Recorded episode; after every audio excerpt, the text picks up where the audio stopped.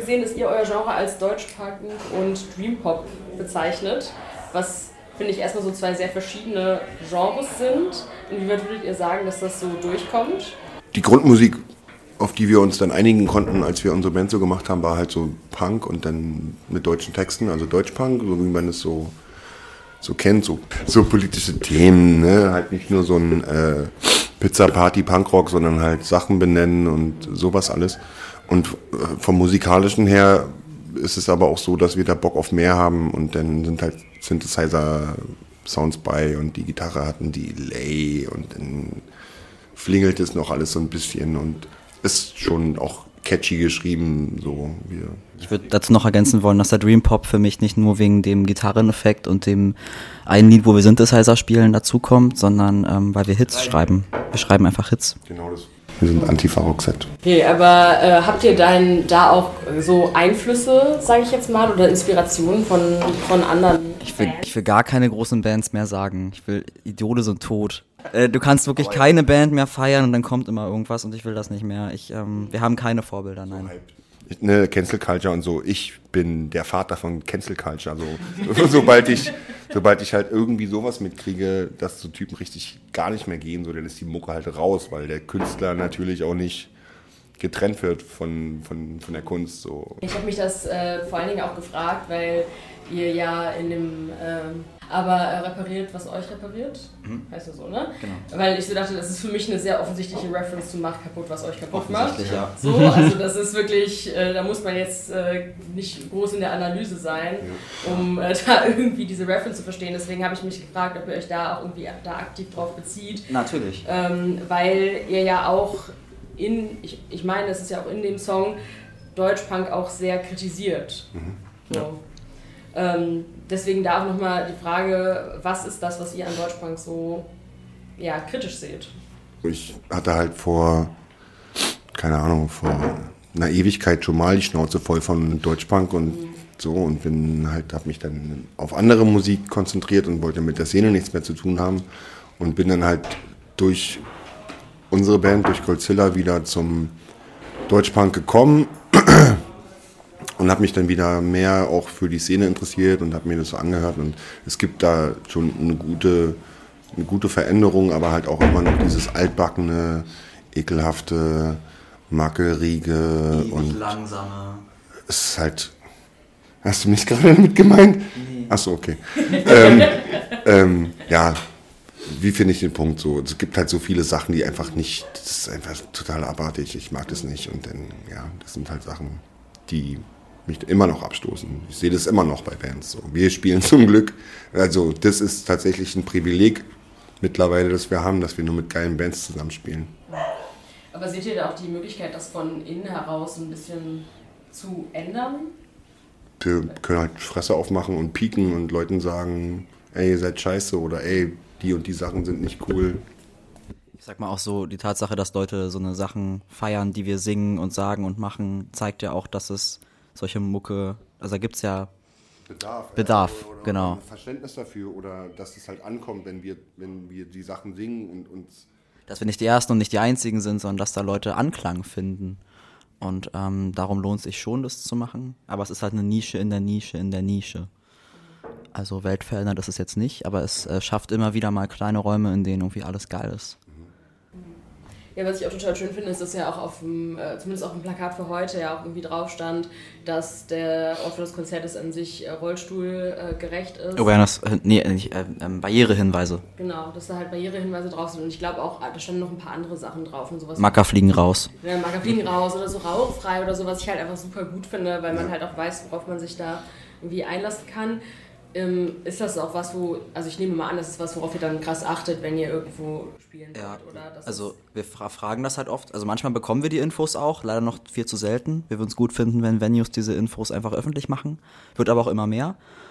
Ähm, bevor wir irgendwo spielen, fragen wir das halt, damit wir das halt äh, veröffentlichen können. Wir wurden da aber auch erst darauf hingewiesen ähm, von behinderten Personen, die einfach gesagt haben, hey, ihr könnt das auch einfach direkt in die Hinweise packen, weil das stimmt halt, also keiner von uns hat eine Behinderung.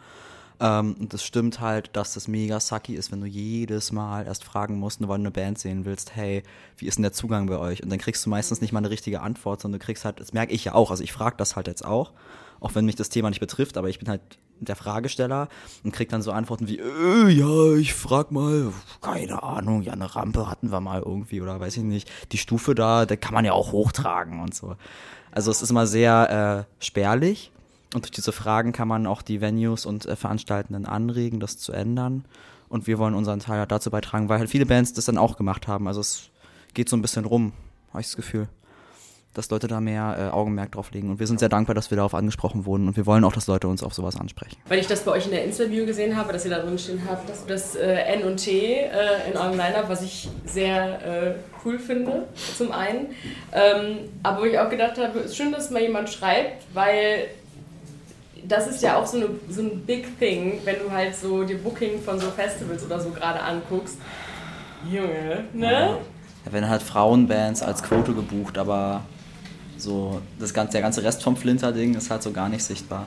Das Ding ist, wir wurden schon mal abgelehnt für Bookings, wo wir durchaus reingepasst hätten, ähm, weil die halt zu viele Cis-Männer-Bands gebucht haben und dann gesagt haben, die männliche Repräsentation ist schon vorhanden. Wo ich mir halt denke, so, Digga, ich bin jetzt zehn Monate auf Testo, so, ich habe mir jetzt die letzten 24 Jahre nicht eingebildet, so. Also meine, meine Womanhood war auf jeden Fall am Start.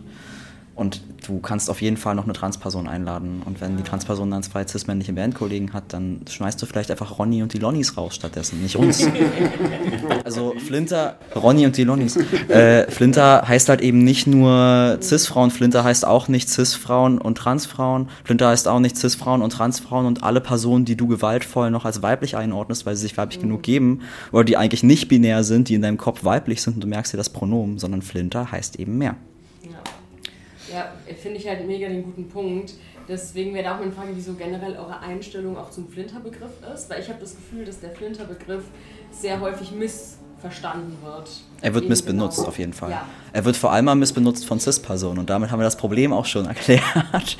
Äh, Flinter, mega geil, wenn dann auch so benutzt.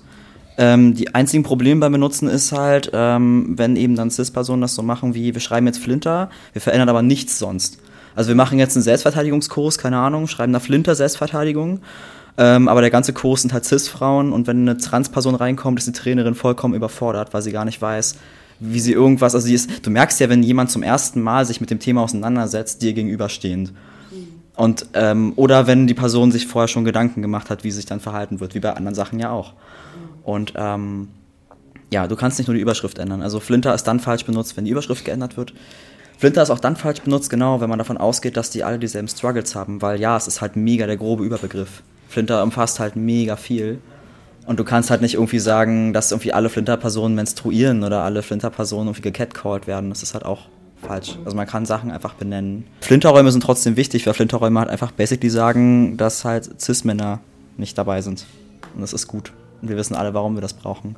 Aber dann sollte man da ein bisschen aktiver für ähm, arbeiten und sich ein bisschen mehr beschäftigen mit der Sache. Das war irgendwie so ein Thema, was ich bei euch so gerne ansprechen wollte, weil ich das äh, als gerade in euren Songs, um jetzt auch nochmal mehr auf eure Musik äh, zurückzukommen, aber weil ich das Gefühl habe, dass es so ein sehr großer inhaltlicher Aspekt von euren Songs auch ist. Ähm, äh, nicht unbedingt der Flinter-Begriff, aber vor allen Dingen der Begriff Macker ist mir sehr häufig begegnet, meistens in Kombination mit, ich habe es mir aufgeschrieben, mit Kriegen auf die Fresse. ähm, das fand ich sehr, also sehr krass. Also das scheint ja was zu sein, was euch da auch sehr ja, musikalisch bewegen zu scheint. Ja, was soll ich sagen? Äh, wir sind jetzt keine Schlägergruppe oder kein Schlägertrupp, der durch die Straßenbahnen der Bundesrepublik zieht mit Baseballschlägern und guckt ah, nein. und nein nein nein und guckt wer da am auffälligsten ist und irgendwelche Leute anlabert oder so. so ne, wenn, wenn wir jetzt zum Beispiel auf die Fresse hauen, dann ist es halt eher so ein, äh, auch bildlich gesprochen, sage ich jetzt mal. Also, und auch literarisch. Uh, ja, das halt, natürlich äh, braucht uns dann auch keiner blöd kommen, so, wir sind jetzt auch nicht die Heroes, aber wenn uns einer direkt blöd kommt, kriegt er halt natürlich auf die Fresse oder wir versuchen ihn Das ist jetzt eher metaphorisch gemeint, for legal reasons. Ach so, darf man es nicht ja, Dings. Aber wir sind halt eigentlich gar nicht so die gewaltvollen Menschen. Aber äh, wie es bei ihm schon auf dem Arm steht, take no shit, do no harm, das ist einfach unser Credo und äh, danach leben wir halt auch. Und äh, ja, so mackerige Zustände, das ist halt wirklich fürchterlich und äh, nicht aushaltbar. Macker ziehen sich ja auch wirklich durch, durch alles durch. Bullenmacker, Nazi-Macker, Punk-Macker, ne? Mhm. Macker gibt es halt überall so. Und ja, Macker ist halt ein Feindbild von uns. Safe. Wir wollen selber keine Macker sein. Wir mackern auch manchmal rum untereinander, aber versuchen halt, so weit wie es geht, nach außen immer, wie sage ich das, freundliche Kerlchen zu sein. Die, ja, mit denen man sich gerne umgibt und wo man gerne auf Konzerte geht. Und, ja. Ihr habt vor einem Jahr euer erstes Album rausgebracht. Arbeitet ihr seitdem an neuen Sachen oder zieht ihr jetzt erstmal yeah. mit eurem Album durch die Lande? Wir äh, arbeiten natürlich immer an neuen Sachen. Ja. Wir, wir, wir haben, als wir das Album fertig hatten, sind wir nach Hause gefahren und haben uns das mal hingelegt. ja. Wir haben uns fünf Minuten hingelegt und sind direkt im Proberaum gefahren und haben äh, tatsächlich direkt ein neues Lied geschrieben. Es stimmt einfach, ne? Wir haben wirklich direkt ein neues Lied. Ich dachte, wir hätten nach drei Monaten nie wieder ein Instrument angefasst. Ja, wir haben uns auch nicht gesehen. Ähm, sind alle in der Welt rumgereist. Nee, als Quatsch. Wir haben direkt weiter Musik geschrieben und hatten neue Ideen und haben uns auch gefreut, dass wir nach den ganzen Konzertreisen äh, wieder im Proberaum sein konnten, weil das ist eigentlich so unser Band-Ding, Freunde-Ding, dass wir halt im Proberaum chillen Musik machen. Und wir haben dann so ein paar Lieder zusammengepopelt und ja, dann waren wir letzt, vorletzten, vorletzten Monat auch im Studio wieder, in unserem äh, Studio, wo wir immer hingehen, wenn wir was aufnehmen und haben da eine neue EP. Tonmeisterei Oldenburg. Ah, eine neue EP aufgehört. Ja, ich weiß nicht, ob es eine EP ist. Ja. ja. Das sind fünf Songs. Es, es sind irgendwie so Single, 12, 13 Minuten Musik aufgenommen und das wollen wir Ende Sommer, Anfang Herbst rausbringen. Eher so Winter, Anfang, Ende Herbst. Wir bringen es nicht raus. nee, nee, wir haben neue Lieder aufgenommen und haben uns auch gefreut. Die Lieder sollten auch raus, waren gute Themen und die haben wir aufgenommen, die bringen wir demnächst raus. Wer weiß, wann es sein wird, weiß noch keiner. Und das ist jedenfalls, was wir aufgenommen haben, kein Nachschlag oder nicht die Resteverwertung, die wir vom Album hatten, sondern das Album haben wir ja wirklich, da haben wir alles aufgenommen, was wir hatten. Sondern haben halt jetzt nochmal, ich weiß gar nicht, fünf frische neue Lieder, die für sich stehen und äh, genau, die Godzilla im Jetzt-Zustand repräsentieren. Richtig geil und witzig und cool. Ich bin Fan. Ja, voll. Aber das heißt, ihr bleibt vom Stil her auch sehr äh, bei dem, was. Geil. Sehr geil, ja. also sehr bei dem, was man von euch schon so Deutsch kennt. Deutschpunk und Dream Pop. Ich würde, ja, Deutschpunk und Dream Pop, ja. Und, ähm. Marth Rock, aber sitzen geblieben.